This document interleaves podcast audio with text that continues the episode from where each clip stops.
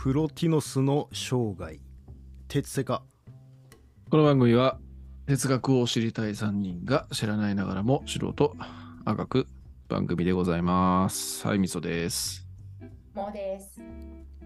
ともきですいやいやいやいや、なんかね、録音トラブルがあるというね、レアな現象が起こりましてね、そうなんですよね困っちゃいましたね。はもうバタバタですねい。いやー、こういうトラブルっていうのはまたいい経験になりますよね、ほんとね。えーいやいやいやもう本当やめてほしいです。いやいやいやいや、なんかだから僕はね、こういう感じのことを常々考えてるわけですよ。だから僕は、あの、いや、実はポジティブなんですよ、みたいなことをね、いつだかの回で言ったら、いや、あの、みそさん、ポジティブなわけないじゃないですか、みたいな感じで、ともきさんに言われてね、結構僕確は、あのショックを受けてるわけなんでございますけども。あそうですかごめんなさいごめんなさい。あ カラオケでね収録した時にね。そうかそうか、ん。その時の。確かにポジティブかもしんない。うん。トラブルトラブルすらをね前向きに捉えると。そうです、そうです。いい経験だな。経。験になると。え、ちょっと待って、ちょっと待って、あのね、うん。あのポジティブな人はそんなところでもな迷わ迷わない。別に。本当にネガティブって言われたって別になんか全然そんな関係ないの私にとっては。はあだからだからやっぱりネガティブ。そうかそうかそうかあそうポジティブなはずなんだけどなとか思ってる時点でもうダメってことですねなるほどね。だまあダメっていうか、まあ、うんこっちからしてみると、うん世のええ？みたいなポジティね。ブだよね。そんなことで？みたいなそうそうそうそう。そっか。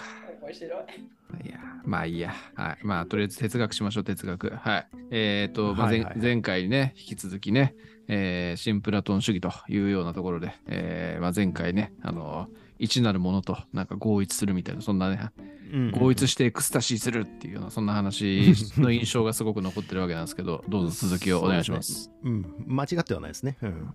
はい。まあ、えっ、と、えーだから前回はそこからあーその新プラトン主義が生まれてくる直前ぐらいまでちょっと遡ってね、えー見てきたんですけど、まあ今回そのプロティノスっていうその新プラトン主義を始めた人うんの生涯にちょっと視点を当てて、うん。えーいやってみたいなと思ってますというところですね。なるほどね。うん。でもなんか300年間ぐらい一応流星した新プラトン主義だけども、やっぱその最初の人っていうのが結構重要人物っていうそういうことなんですね。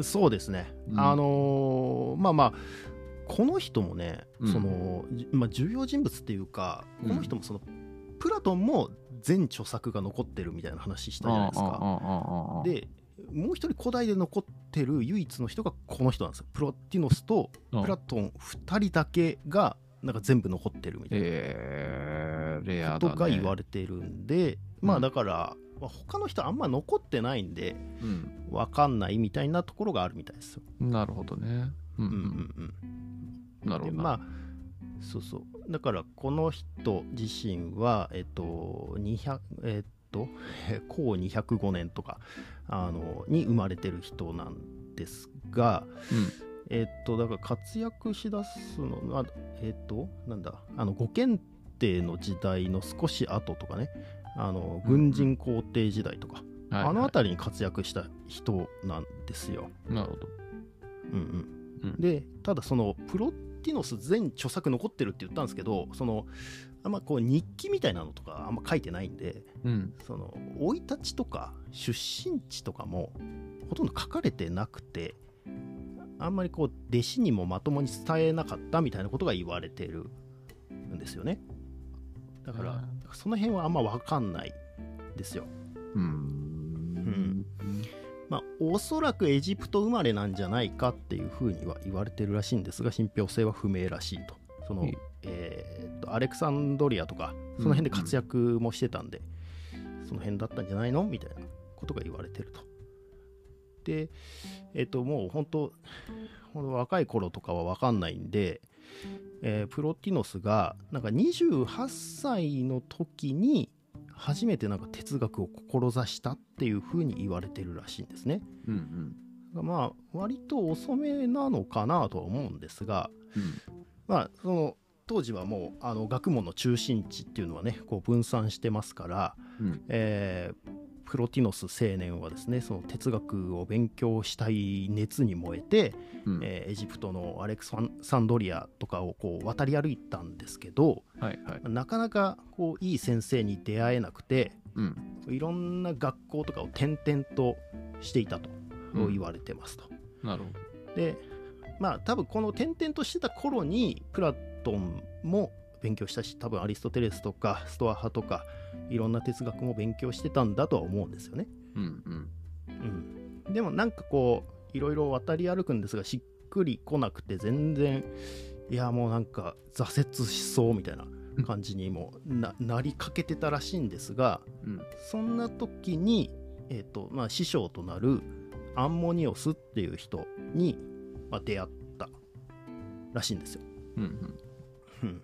うんまあ多分この人は普通にアレクサンドリアのお学園で、えーまあ哲学とかを教えていた教師とかいうか、まあ、講師みたいな感じの人だと思うんですけど、まあなんかその講義を受けてアンモニオスっていう人の講義をプロティノスが受けて、うん。あもうなんかこの人は私んこの人を私は求めていたのだみたいなことを言ったっていうのが、うんまあ、プロティノス伝っていうのに書いてあるらしいです。なるほどね。うんうんうん、でそのアンモニオスっていう先生のもとでうん。11年間もとどまっていたとうん。それで教えを請うたと、うんあただそのアンモニオスっていう人自身の著作も一切残ってないので、うん具体的にねあのうん何を教わったのかは全くわからないんですが、うん。うん、だからその分からないんですけど、まああの結構、まあ、その哲学の歴史って本の中とかでは、まあ、ある程度推測することができるみたいなことが書いてあってへえ。でここの時期ってあの、まあ、紀元紀元後もう240年とかなので、うんうん。えーまあキリスト教が迫害をね多少受けつつもそれなりにもう流行り始めてる時期なわけですよ。はいはいはい。あのパウロとかよりももう200年ぐらい後だし、うんもう当然新約聖書とかも出来上がってる頃なわけですよ。うん。結構布教活動とか頻繁にしてるみたいな。はいはい。でここのちょっと後ぐらいにキリスト教の大迫害っていうのが起こるんですけど、うん。そだからそのちょっと前ぐらいの時代なんですね。うん。まだキリスト教なんかそれなりにこうあなんか新しくてなんかちょっとかっこいいんじゃないのみたいな雰囲気もあった時代っぽいっていう感じらしいんですよ。はいはいはいはい。うん。でそのプロティノスの師匠となったこのアンモニウスっていう人もうん。もともとキリスト教徒だったらしいんですよ。へえ。そうそうそう。ほうほで、ね まあ、何があったか知らないですけど後に信仰を放棄して、えー まあなんかあったんでしょうね。うん、わかんないですけど、そのうんまあ放棄してギリシャ哲学に転向したというようなことが書いてあって、まあ、そそんな転向するようなもんなのかどうかも両方やれんじゃねえか両方やれんじゃねえのって 思いますけど、ちょちょっとわかんないですけどね、はいはい。まあなんかやっぱなんか当時はねちょっと相反するものがあったのかもしれないですけど、なるほどね。うんうんうん、だからそのまあなんだ。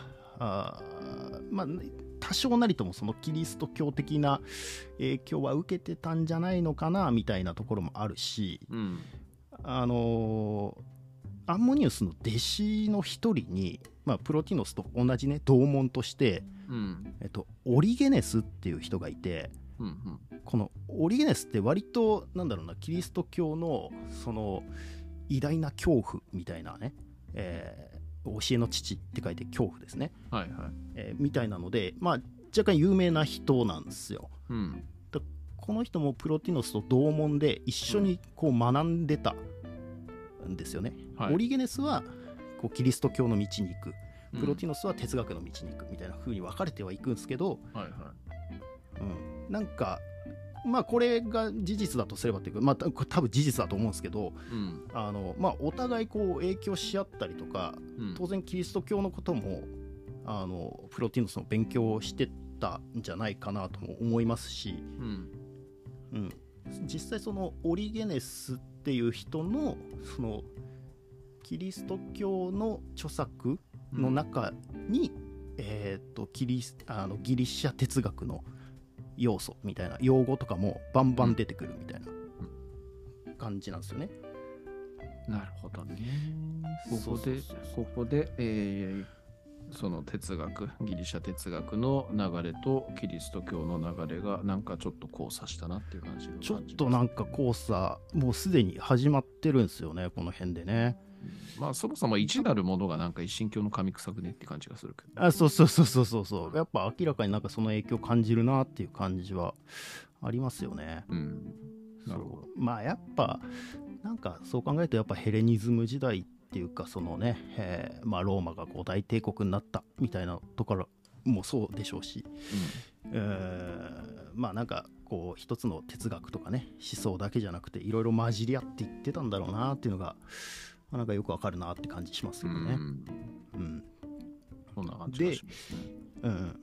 まあ、ととはいえですね、そのプロティノス自身というか、あのプロティノスあ、まあ、プロティノスは直接は書いてなかったのかな、確かプロティノスの弟子筋とかは、うん、あのキリスト教のことを猛烈に批判したりしてたので、まあ、プロティノス自身もこうキリスト教の教義を直接取り入れたつもりはもちろんなかったんでしょうけど、まあ、何かしら影響しててもおかしくはないのかなぐらいの感じですね。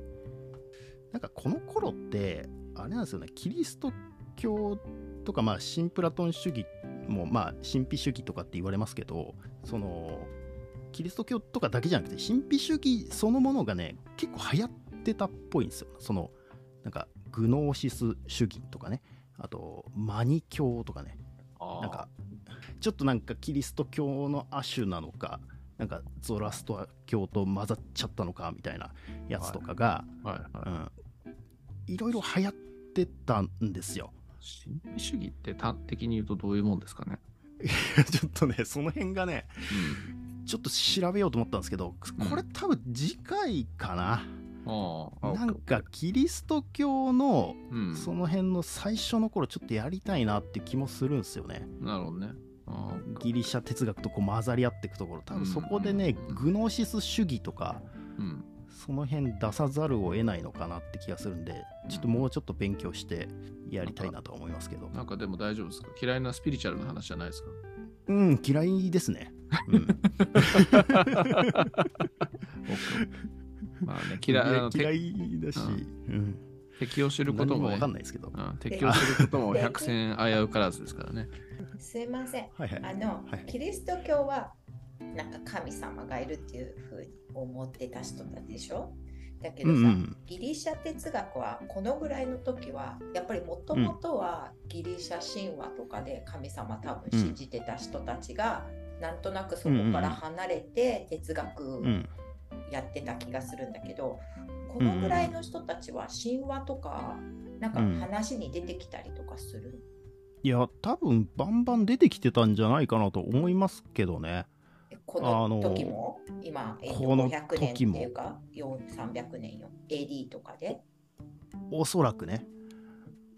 うん、まあまあ、だってストア派とかだって神の名前とかバンバン出すし、うん、あの、まあ、その一神教じゃないですけど、その神々ですね、うん、あのプラトンとかだってそうですし、あのアリストテレスとかだってそうなんですよ。なんかそのギリシャ神話とかね。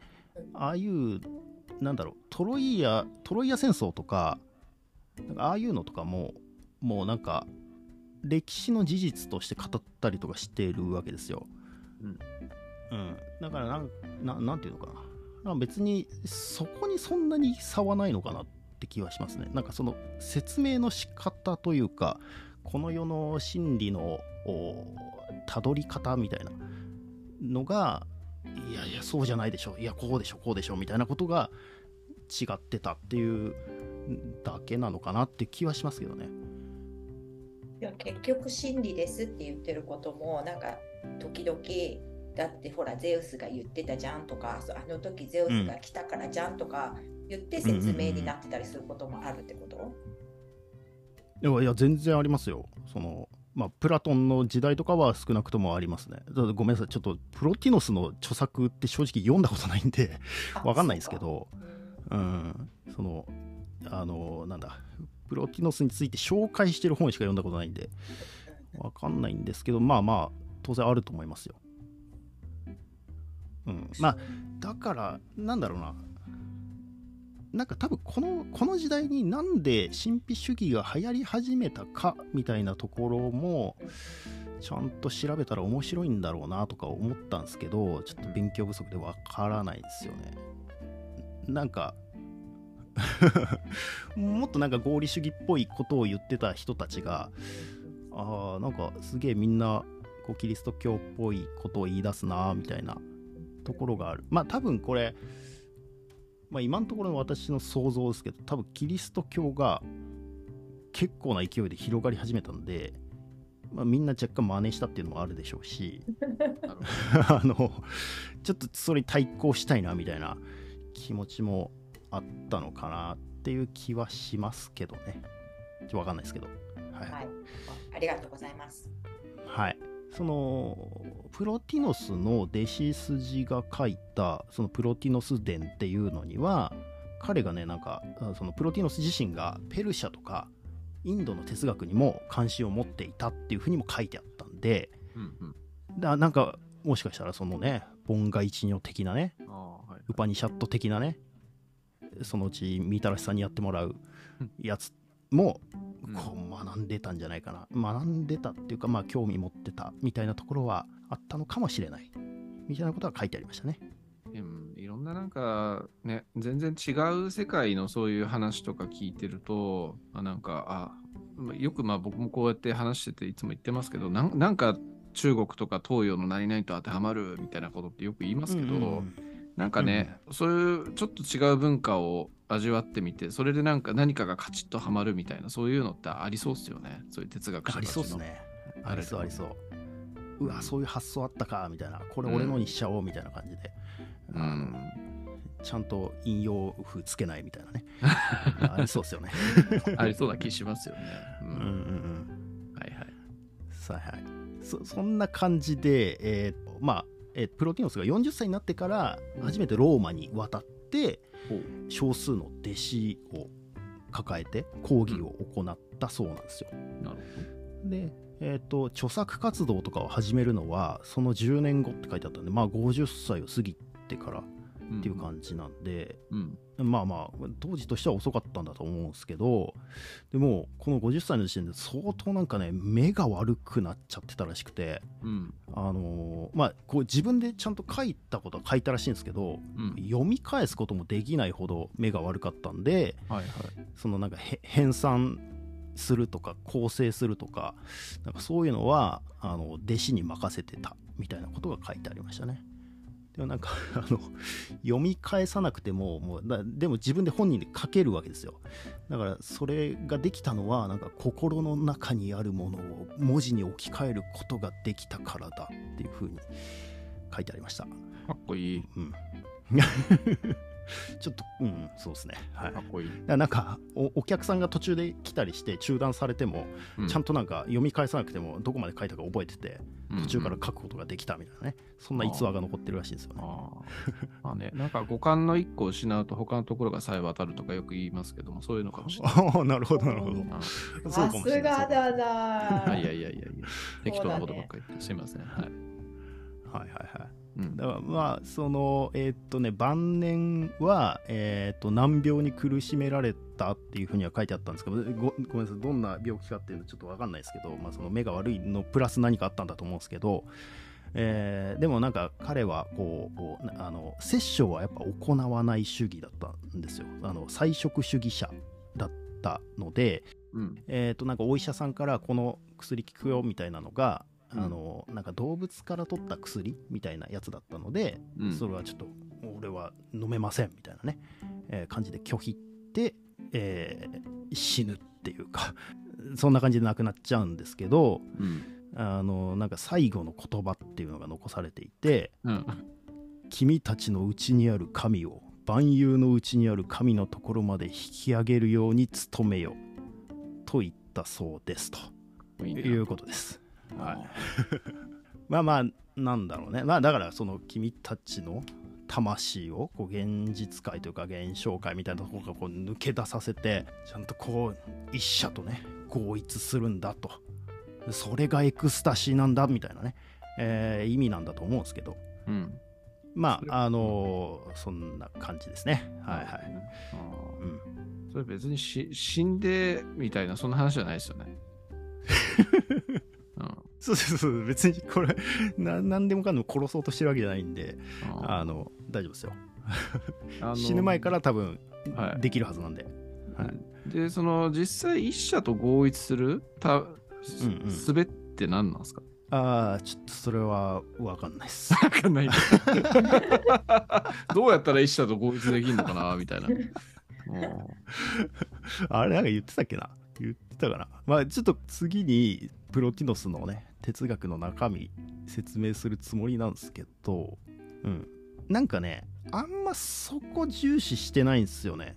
多分プロティノスでその後のプロティノスの後の新プラトン主義者はより神秘主義的になっていってなんか本当儀式とかそういうのをなんか、まあ、それこそなんだろう半分薬みたいなのをやりながらちょっとあのねそれこそなんか変なエクスタシーみたいな風になっていくみたいなところがあったらしいんですよね。なるほどね。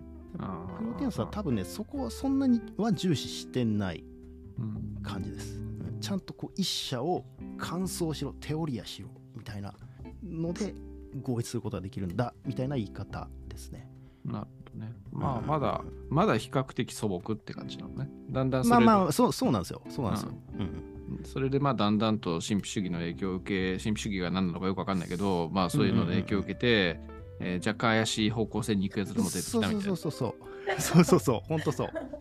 そういう感じ。そんな感じなんですよね。うん、みんな怪しくなっちゃうね。殺されちゃったりとか、ろくな死に方しなかったりとか。うん。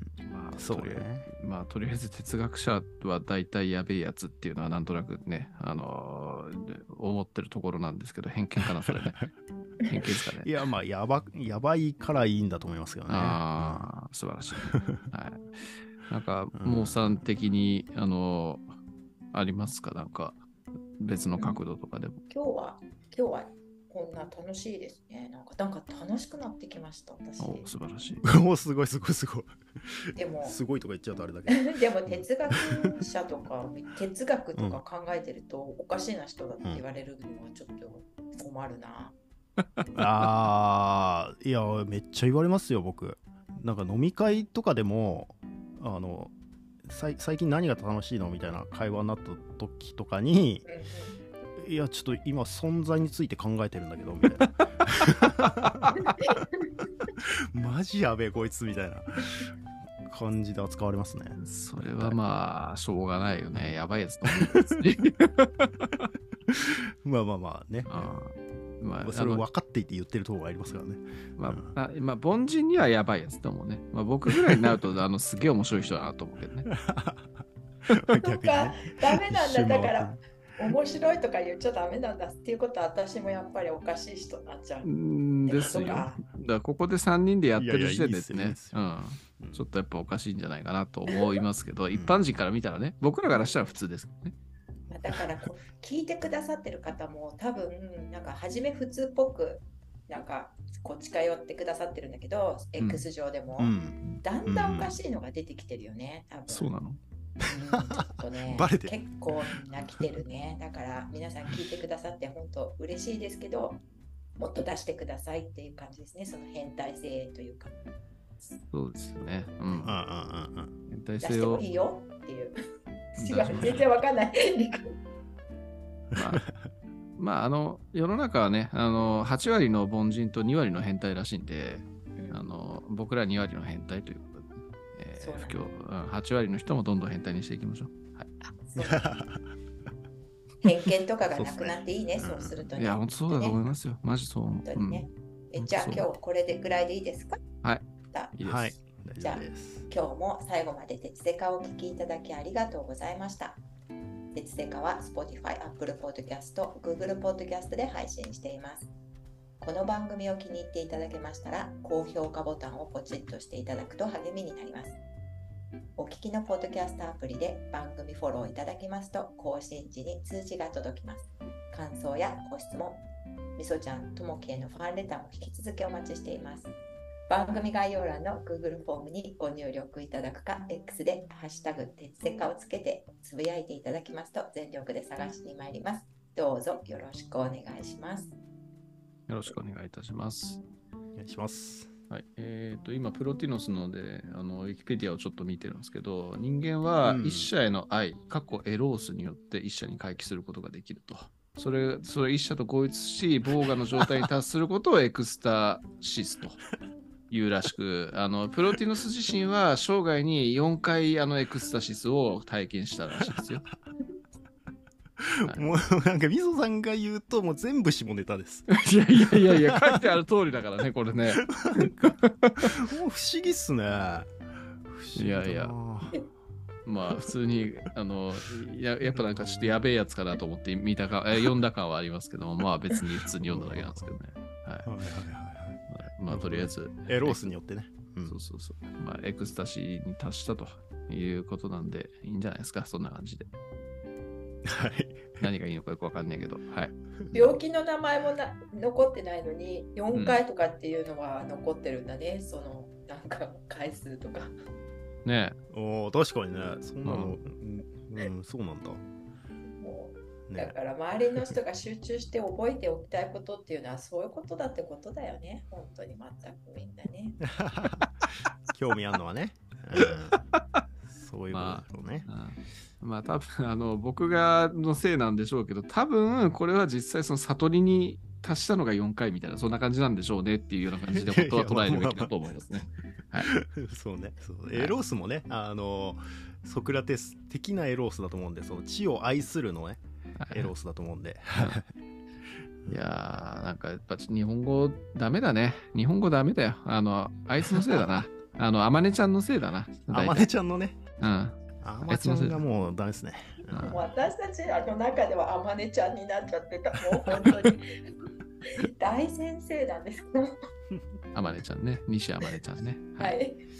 はい。まあそんなヨタ話は置いといて終了しましょうか。はい。はい、じゃあどうもありがとうございました。ありがとうございました。